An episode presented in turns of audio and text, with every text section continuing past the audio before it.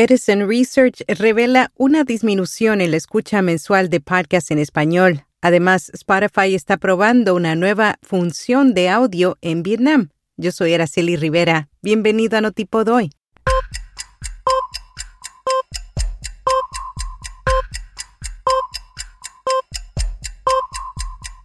Notipod hoy. Un resumen diario de las tendencias del podcasting. No es fácil encontrar podcasts en español en Estados Unidos si tienes una app configurada en inglés. Por otro lado, las plataformas no los promueven como se hace en Latam y España. Según un nuevo informe de Edison Research y Libsyn, después de crecer sustancialmente en 2021, la cantidad de latinoamericanos que escuchan podcasts en Estados Unidos se redujo. Elsie Escobar, Community Manager de Libsyn y cofundadora de She Podcast, dijo que no siempre es fácil para los oyentes de Estados Unidos encontrar podcasts en español, agregó que las plataformas podrían seguir el modelo de Netflix de promover contenido en diferentes idiomas.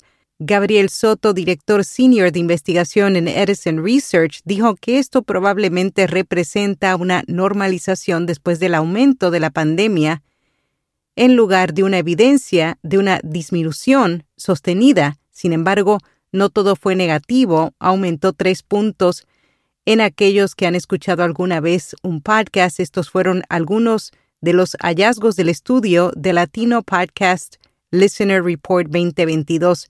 El 47% de los oyentes latinos de podcast son mujeres, el 76% consume podcast con video, 47% de los oyentes latinos mensuales de podcast tienen entre 18 y 34 años, el 76% han recopilado información sobre una empresa o producto después de escuchar un anuncio en un podcast con un presentador latino.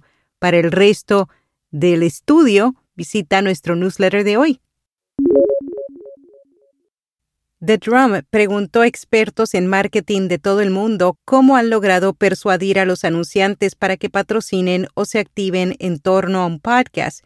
Estas fueron algunas de las respuestas. Angus Boyle de Boyner Media Londres utiliza encuestas URL personalizadas o códigos de ofertas para demostrar la efectividad del canal.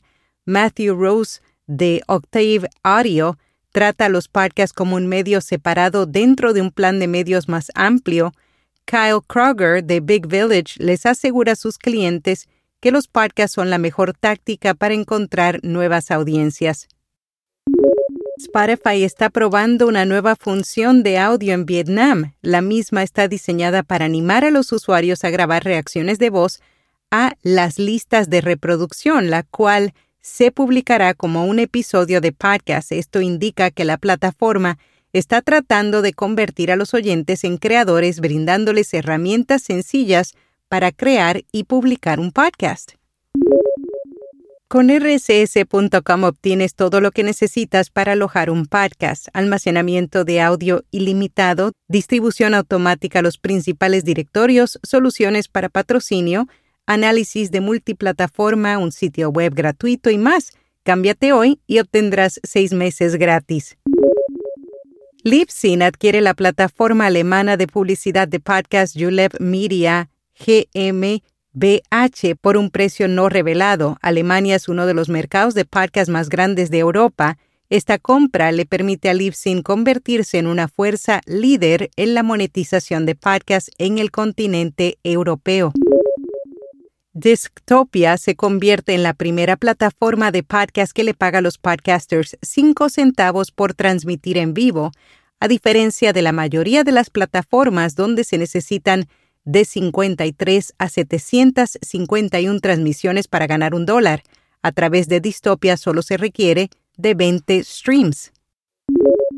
En podcast recomendado Número Oculto, un thriller psicológico que cuenta la historia de Sofía, una joven escritora de ciencia ficción que va de camino a la reunión más importante de su vida. Debe firmar un contrato millonario por su última novela pero un misterioso llamado pondrá en dudas todos sus planes. Y hasta aquí, no tipo doy. Emisor Podcasting presenta Podcast Fest Latam 2022, la tercera edición del festival de audio más grande de América Latina, Miércoles 17 y jueves 18 de agosto, acceso gratuito con previa inscripción. Detalles en Podcast Fest Latam.